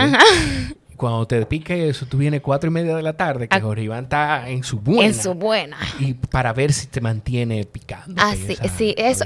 Tú ves, eso es lo que mucha gente me dice. Pamela, esto no es fácil. Claro. O sea, yo tengo mucha gente que me ha dicho, óyeme, y madres, ojo, porque si tú me dijeras que. No, no, madres que me han dicho, mira, si tú no tienes eso, Sí. amén. Porque la verdad es que esto no es para todo el mundo. Esto es difícil. Esto no es fácil. Es un sacrificio sumamente grande. A mí me gusta mucho la vida como yo la vivo ahora mismo. O sea, me gusta mi estilo de vida, me gusta las responsabilidades que tengo y las libertades que tengo también. Cuando uno se convierte en madre, hay, primero hay un desbalance total porque yo tendría muchas más sacrificios que hacer que mi pareja, que mi esposo Claro. eh, personales, laborales, económicos, de toda la naturaleza. Pero el desbalance empieza incluso hormonal. O sea, Eh, sí, empecemos sí. por ahí. Bueno, es verdad, o sea, mi cuerpo va a sufrir muchos cambios y puede sonar muy egoísta, muy, muy vain, muy superficial. Pero hermano, ¿usted sabe lo que yo he trabajado para estar flaca? No, tú te ríes y... es- Óyeme, yo he trabajado y yo tengo todo el derecho de yo querer disfrutar mi cuerpo y de yo querer beber de cierta manera. Y si nada más pensar en yo embarazarme y yo coger, o sea, esa cantidad de libras para someter a mi cuerpo a ese nivel de estrés hormonal, no, no me llama. O sea, no me llama para nada. Mira, yo... Y parirlo mucho menos y cuidarlo tampoco. Eh, es complicado. Yo, y, yo debí tener esta conversación con ella antes de decir esto. Por lo menos, o quizá hasta coordinar y que ella tuviera la conversación. Pero yo, yo he querido ser papá toda la vida. Toda la vida. O sea, desde que yo tengo... Yo, yo no recuerdo desde qué año. Pero yo siempre quise que yo quería reproducirme, yo quería ser papá, y yo quería tener un hijo. Yo quería tener, quería tener varios. Yo no sé qué va a pasar con ese pensamiento desde hace un tiempo. Y yo amo a mi hijo. O sea, yo no, yo no puedo describirte cómo fue la primera vez que ese niño nació, la- cuando el niño nació. ¿Cómo lo el- viste? El momento, yo desde que mi mujer me dijo que estaba embarazada, yo le hablaba a la barriga. A mí no me importaba si me oía, si no me oía. Yo le hablaba a la barriga toda la noche y le deseaba buena noche y papá te ama. Y cuando el bebo nació, yo recuerdo que la pediatra, el, el, el- el- ginecólogo, que eh, tío como familia, fue quien me, me recibió a mí, le da el niño a la pediatra, un beso grande a tío Danilo, y un abrazo fuerte a Michelle Martínez, que es la pediatra del luego. Eh, y Michelle lo lleva, lo examina, me dice, no recuerdo qué cosa, el niño está llorando. Y cuando yo le dije, cuando yo le dije al niño, bebé, papá está aquí, bebé, papá, es-", cuando el niño escuchó mi voz, fue automático, Se calmó. se calmó. Oh. Pero automático. Esa es una de las sensaciones, óyeme, más sabrosa del mundo. Pero, y yo y, y disfruto cada vez que el niño aprende una cosa nueva, cuando viene y me da un beso porque sí, cada vez cuando, que dice una palabra, la primera vez que dijo papá, toda la cosa nueva la voy aprendiendo y la voy disfrutando y tengo un cómplice. Claro. O sea, yo lo veo como eso. Yo tengo un cómplice con el que voy haciendo unas travesuras, pero también al que tengo que encontrar un balance y corregirlo y formarlo. Pero la responsabilidad de tú saber que tú estás formando un ser que tú necesitas y que tú quieres que sea potable para la sociedad, que llegue al mundo y que cuando empiece a hacer su camino solo, tú, le, tú sentiste que tú le diste todas las herramientas para poder hacer ese camino, para poder eh, resolver un conflicto en el colegio, para poder eh, defender sus derechos en la universidad, si decide estudiar, o para poder emprender un camino de negocio si, si, Si decide ser hacer emprendedor. emprendedor. Que tú le diste todas esas herramientas, pero que también aprendió a comportarse y a respetar los derechos de todo el mundo, a respetar cómo piensa cada quien, y qué amoroso. O sea, todo eso, mira, no es fácil. Y, o sea, de verdad, es una conversación. Aquí es que voy cuando digo que debí hablarlo con ella antes. Pero nosotros hemos tenido esta conversación de. Si tenemos no, o no. No, y de, y de que no todo el mundo tiene que tener hijos. No. Y de que no todo el mundo debe. Si tú no estás seguro de que tú quieres tener hijos, no te embarques en eso. Ujú. No te puedes embarcar en eso. Esto es algo que ella me dijo cuando estaba muchísimo más, hablamos del tema de las tres causales, que ella decía, yo no sé cuál era mi posición antes. Yo no sé qué tan de acuerdo yo estaba antes con eso. Pero después de tener hijos, yo ahora estoy más convencida de que la gente debe tener el derecho a elegir, A elegir, de si quiere tener hijos o no. Claro. Y también, y esto es algo que yo le agrego, la gente también debe tener la oportunidad de educarse para prevenirlo. Claro. Ah, que sí, exacto. lamentablemente nosotros no estuviéramos hablando de, de, de este tema de tres causales en algunos, en algunos casos. Bueno, las causales no van, sola- no van en cuanto a eso solamente. Pero aquí nosotros deberíamos de estar hablando de una educación sexual que le permita a la gente Educarse. nos guste o no, los niños, los adolescentes están teniendo relaciones sexuales. Exacto. Yo me entrené, yo digo por la sociedad en la que vivimos, yo me entrené tarde. Y lo digo a modo jocoso, yo no debería decir tarde. Pero lo digo así ¿Te por la entrenaste cuando sociedad. tuviste que entrenar? Exacto, me estrené cuando me, tuve- me, me estrenaron, de hecho. o sea, cuando me tuve que estrenar. Pero aquí la mayoría de los adolescentes están, teniendo- relaciones Estadísticamente. desde los 15, 16 y cuidado. Ajá, y cuidado. Entonces, si está pasando, Vamos a regularizar. vamos a educarlos, Claro. vamos a darle las herramientas. Yo recuerdo una vez que salí del baño, eh, viviendo en casa de mi abuela. Estábamos, vivíamos en casa de mi abuela, mi mamá, mi hermano y yo. Y yo salí de y cuando llegué a la habitación, encontré una caja de condones arriba de la cama. Y esto. Mi hermano, que es más joven que yo, pero siempre fue más tigre. yo siempre ha sido más, más vivo que yo. Eh, bueno, yo no sé. Y, Ok, mami, que, que te cuide. Muy bien. Eso es lo único. Que te cuide. Ok, ya, no, no, o sea, no hablamos más.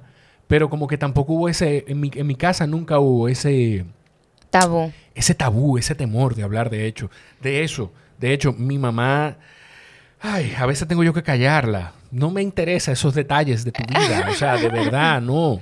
Entonces, nosotros necesitamos eh, Educación. ah, el sí. acceso a eso. Mira, por ejemplo, Perdón, en- que hice un monólogo. No, no, tranquilo. En mi casa, con ese tema, por ejemplo, de la mamá.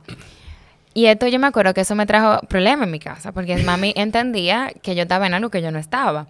Yo me estrené quizás relativamente tarde, estadísticamente tarde, definitivamente. Exacto, que nosotros decimos tarde, pero lo entrenamos y punto. En punto. Eh, y yo recuerdo, yo tenía una conversación con mi mamá cuando yo tenía mi, mi, ya yo tenía como unos 15, 16 años. Y ella me decía, yo tenía un novio, ella me decía como que tenía que tener mucho cuidado de yo no involucrarme sexualmente con él, porque entonces no me iba a respetar. Yo le decía, di que espérate. O sea, tú me estás diciendo a mí que él me va a respetar por eso. O sea, que yo como ser humano, yo no sirvo para nada. O sea, yo soy el imen que yo tengo puesto, yo soy mi virginidad. Sí. Y mami entendió en ese momento que yo le estaba diciendo que ya yo no era virgen. Que también el concepto de la virginidad es sumamente machista. Claro. Y la verdad es que yo sí era virgen en ese momento. y Yo no tenía ningún interés de iniciarme sexualmente, pero me molestaba mucho la narrativa de que, ah, él no te va a respetar si tú se lo das. Why? O sea, yo, le- yo recuerdo que yo le decía, hice una postura que se me formó en ese momento y la mantengo desde hasta ahora. Si hay un tigre que quiere estar conmigo solamente para eso, él se está perdiendo lo mejor de mí porque yo no soy ningún espectáculo. Entonces, si alguien, o sea, como que, ¿por qué tú quisieras utilizar una mujer para acostarte con ella? Si hay, si eso lo, o sea, eso, eso tú hasta por internet consigue una cosita que sea de mentira. Pero no nada más eso. Nosotros vivimos, y esto es algo que me han contado, nosotros vivimos en un mundo, sí, claro.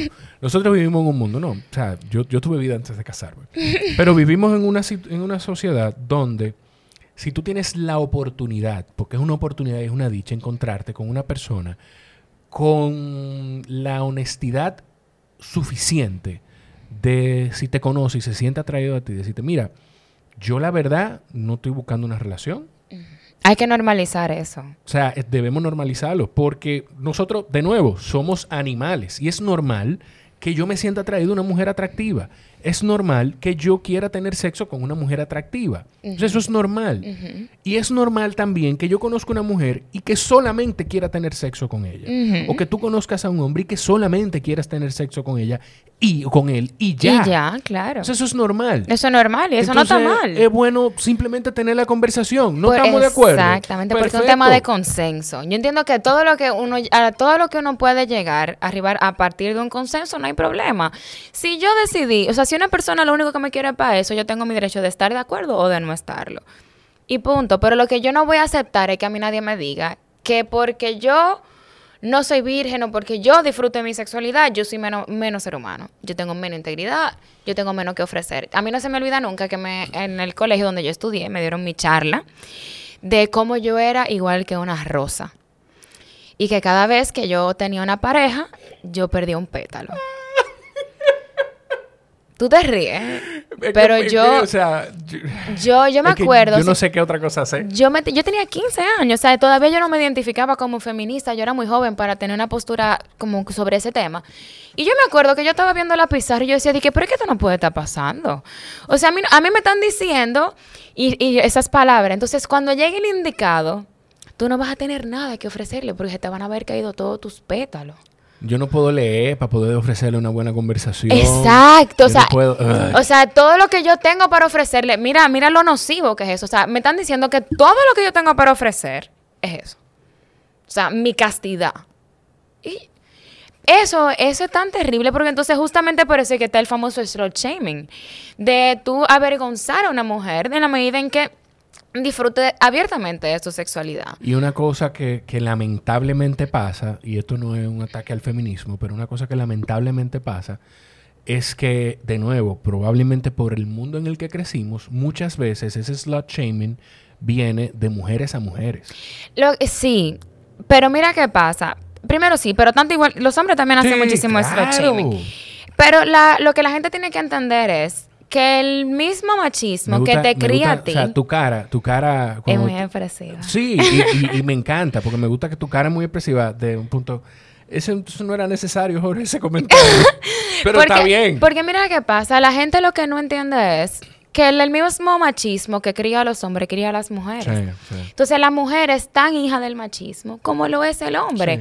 Y de hecho, si no fuera así, nosotros viviéramos en un mundo totalmente polarizado. es imposible pensar que los hombres todos son machistas y todas las mujeres son feministas. Porque para que haya una, un sistema de opresión, el oprimido tiene que estar de acuerdo.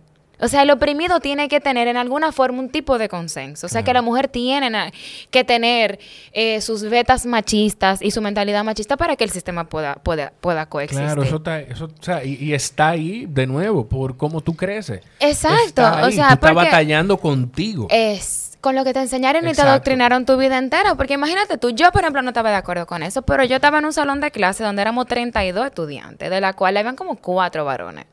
Entonces, de, esos de esas 28 que quedan por ahí, vamos a decir que 10 hayan asumido lo que, le, lo que le enseñaron en el colegio, en el lugar donde ella fue a adquirir conocimiento. Es una persona que bate en la calle creyendo que las mujeres se definen por su sexualidad y que ella es ella tiene más para ofrecer en la medida en que se guarde.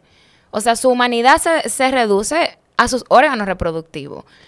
Y eso es una narrativa que tenemos en la cabeza todavía. Sí. Sí, sí. Pero Agustín Laje dice que el feminismo no es necesario. Qué vaina. Sí. Tú sabes que yo quiero, yo quiero, hace mucho tiempo yo decía que no, que no me interesaba hablar con él. O sea, no, no que no me interesaba hablar con él, sino que yo no sentía que...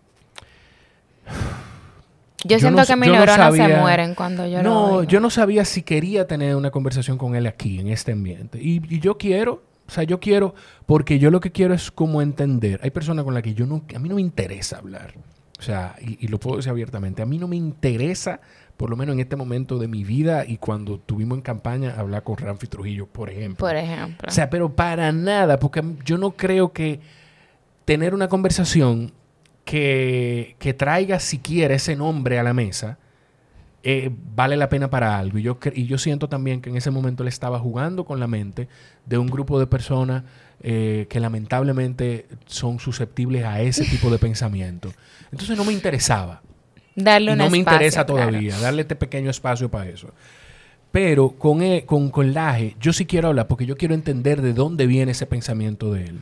¿Qué lo formó a él que lo hace pensar de, de esa forma que, contrario a lo que una persona como tú, por ejemplo, que, que se ha formado en debate, yo no sé si él se ha formado de esa manera. La verdad que ah, como, como debatiente, Laje es una estrella. Sí, pero... Desde él- la óptica del uso de las herramientas, de los recursos. Eso no, no se lo puede quitar nadie. Pero lo que, lo que yo no sé, y es quizá porque yo no he hablado con él o no lo conozco fuera de la cámara, fuera de esa labor, yo no sé qué tan flexible es él a entender la posición del otro. Por lo, mi- por que tema. yo he visto, Entonces, que yo me necesito to- entender eso. todos los videos de la me lo he visto, la verdad es que él no parece ser una persona muy abierta a otras opiniones. Él tiene una postura muy normativista, o sea, él entiende que, por ejemplo, de la naturaleza se desprenden leyes morales y éticas desde la, desde la óptica de la lógica, del de, la, de la lógica como una disciplina de la filosofía. Eso es una falacia, o sea, tú no puedes desprender de la naturaleza eh, leyes eh, éticas ni morales de ningún tipo. Eso es lo primero. Pero eh, eh, yo entiendo que él también ha aprovechado un nicho. Él tiene todo su derecho de tener la postura que él tiene. Claro. Eh, pero, y eso lo comenté en el podcast eh, de Chaula, ¿qué postura te ayuda a construir un mundo mejor? O sea, ¿cómo es el mundo mejor? Desde la óptica de que las mujeres estamos obligadas a asumir ciertos roles y los hombres obligados a asumir ciertos otros. O si desde una óptica donde yo no nazco obligada ni atada a nada por los genitales que yo ni siquiera elegí tener. O sea, ¿qué, ¿cuál mundo es mejor? Esa es la pregunta que yo me hago. Yo entiendo que el mundo donde yo soy libre de elegir quién yo soy y cómo yo serlo, y yo tener la libertad de yo actuar según mis emociones, según mis sentimientos, según mi ideología propia, Contrale, yo entiendo que ese mundo es mejor, que en el que a mí me obligan a yo asumir roles porque yo tenga senos o porque tú tengas tus órganos reproductivos. O sea, es eso. ¿Qué mundo no, cuál postura nos ayuda a construir una realidad más inclusiva, más justa, donde las personas se sientan más libres? Yo, yo siento que hay muchas cosas apre- que aprender de eso que tú dices. Y, pero también siento que algo que le ha dado fuerza a, a su posición y a él es la actitud de las posiciones, la- de la gente que tiene posiciones radicales. Ujú, Que él es una de ellas. Sí, pero Pero lo que no quisiera es No, no, o sea, aprovecharte. esto- esto- no, no, no le vamos a dar payola gratis Sí, a una no, persona que tiene- yo, con quien yo tengo diferencia ideológica tan considerable. No, perfecto. No, est- esto, Sí. no, esto no, no se trata de una conversación sobre él. Y de hecho, tenemos una hora y veinte minutos hablando y ahora que sin, surge, sin, sin traerlo, sin la intención de traerlo, el tema surgió ahora. Eh, Dios mío, había una cosa que yo te iba a decir sobre todo esto y se me olvidó. ¡Ay! ¡Ay! No, pero de verdad se me pasó, se me olvidó por completo y lo tenía en la cabeza sobre el tema de, sobre esa, sobre esa posición y esa postura no popular. Pero nada, yo me, yo me acordaré. Por eso que tengo que tener, tengo que tener algo aquí para ir anotando cosas. no. Mira, Pamela, de verdad, gracias. A Yo- ti, Jorge, por la invitación. Me ha encantado estar aquí en el a día de mí hoy. también. Yo estoy muy feliz, me siento honrado de tenerte, agradecido de, de poder pues, ir conociendo. Esta es la, la maravillosa vida de las redes sociales, de ir conociendo gente como tú que puede traerme, puede, primero me dona su tiempo para venir aquí y, y a traernos conocimiento y a poder tener conversaciones abiertas sin, conchale, sin ningún tipo de prejuicio, entendiendo que tú tienes una postura. Yo creo que las posturas las compartimos. eh, Amén, qué bueno. Aunque, aunque hay cosas en las que no estamos del todo de acuerdo, pero las compartimos y entendemos y respetamos cómo piensa cada quien, que para mí eso es algo que necesita toda la humanidad, de entender que cada quien, conchole, parte de, de del entorno en el que creció. Claro. O sea, si yo voy con un poquito más... eh, ¿cómo, tra- cómo traducimos kindness? a Gentileza. gentileza, de- amabilidad. de- hasta de amor, para Amor, ponerlo sí. más, más lleno.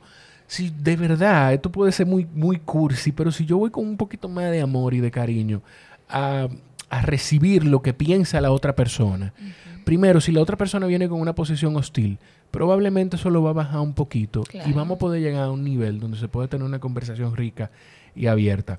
Hay cosas con las que yo me equivoqué o me equivoqué en el sentido de que genuinamente no aportaba nada, yo dejándole No. caer aquí, sí, pero también eso es importante. Porque hay gente que lo piensa también, o sea, que Que- traemos cosas a colación que podemos discutir la, que están en la mente de la gente que nos está escuchando. ya me acordé lo que iba a decir. Cuéntame. Hay mucha gente que nosotros hablando de lo que estamos hablando de la sexualidad y de la mujer y del hombre, estará diciendo ahora, eso es porque tú no tienes una hija. Y, O porque tú no tienes, o porque tú, en tu caso, tú no tienes un hijo. Y yo, yo no acostumbro mirar a la cámara, pero para ti, ¿qué piensas eso? yo estoy tratando de criar a mi hijo entendiendo que él también, de que primero de que no hay roles en la casa, de que no es su mamá la que limpia, ni su papá es el único que trae dinero a la casa. Todo lo contrario. Y si tuviera una hija, si llegara a tenerla también, pues trataría de criarla entendiendo de que si queda embarazada antes de ser un ente reproductivo económicamente para la sociedad, no va a pasar nada y su papá la va a amar y su mamá también la va a seguir amando y eso no, eso no es nada. Y de que si explora su sexualidad, lo haga con todo el conocimiento posible. Eso yo lo digo probablemente desde el desconocimiento de no sentir lo que es tener una hija y espero poder mantener esa posición de aquí a que eso pase si llegase a pasar. O sea que yo sí pienso, yo sí estoy pensando en esas personas que lo ven de esa forma. Sí. Pero el tema de tú poder darle a tus hijos y a tu entorno, en- si tú no tienes hijos, todas las herramientas posibles para que cualquier decisión que vayan a tomar, aquí me siento como, como el coach de eh, Raúl Santaella, del de la todas las decisiones que tú vayas a tomar, tú la tomes con toda la información posible y aprenda. y que es un criterio propio. Óyeme, los hijos uno lo va preparando y, y la gente de tu entorno, tú afectas en su vida, preparándola de una manera. La vida es una carrera de resistencia. Entonces, en esa carrera de resistencia, digamos que es un maratón, que son un poquito más de 42 kilómetros, Ujú. tú tienes que ir tomando decisiones. Acelero el paso aquí, aquí viene una pendiente, camino, sigo corriendo.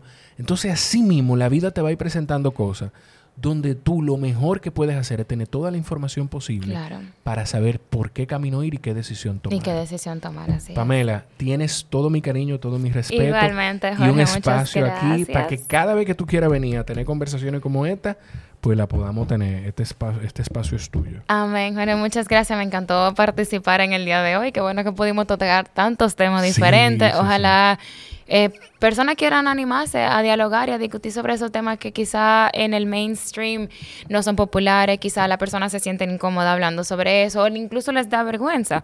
El mismo tema de la maternidad. Yo conozco muchísimas mujeres que que le da miedo o le, o le da pena hablar sobre que quizás no quieren tener hijos porque por, hay que normalizar los diálogos, hay que abrir el espacio para la discusión y ojalá que este episodio del podcast sirva, sirva justamente para eso. Seguro que sí. Y entender que, agregando eso que tú dijiste, que como tú te sientes, probablemente hay decenas de miles de personas que se sienten igual. Así que verbalízalo y va a aparecer alguien, va a aparecer gente que no va a estar de acuerdo contigo, prepárate para eso, pero va a aparecer gente que, Que va a querer tener la conversación porque quiere entender cómo se siente de esa manera, por qué se siente de esa manera. Estaba tratando de buscar el nombre de, conchole, de la persona que escribió en, un chico que escribió En Instagram, en Instagram. sí me dijo, mira, ¿cuándo es que tú vas a llevar a, a- iba a decir Shaula, ¿cuándo es que tú vas a llevar a Pamela, Pamela, al eh. podcast? Tiene que llevarla. Wow, no lo, no recuerdo en qué publicación fue. De verdad que no lo recuerdo y lo estaba buscando en tu Instagram. Sí, yo ahora pensaba, yo pensaba que era en... Yo pensé que era en tu Instagram. Sí, yo también pensé lo mismo. Eso es lo que no recuerdo. Pero nada, eh, gracias a ti. Aquí está la conversación. Compártela. A ustedes que llegaron hasta aquí, si disfrutas este contenido y quieres que este contenido se siga haciendo y siga creciendo, una forma importante que tienes de impactar lo que hacemos es suscribiéndote en Patreon. Patreon.com slash Jorge Chalhub. Ahí lo puedes conseguir. A partir de un dólar puedes colaborar con el desarrollo de este proyecto. Y si, proyecto no, de esta iniciativa. Porque yo creo que los proyectos, hubo alguien que me dijo, los proyectos tienen fin. Sí, Esto sí, no tiene los fin. proyectos son, tienen un marco Esto no temporal tiene fin. establecido. Esto no tiene un marco temporal establecido. Por lo menos así pienso yo por ahora. Gracias de verdad por estar aquí. Gracias, Pamela, por tu tiempo. Gracias a ti, Jorge, por la invitación. A ustedes los quiero muchísimo. Nos escuchamos en la próxima. Bye bye. Bye.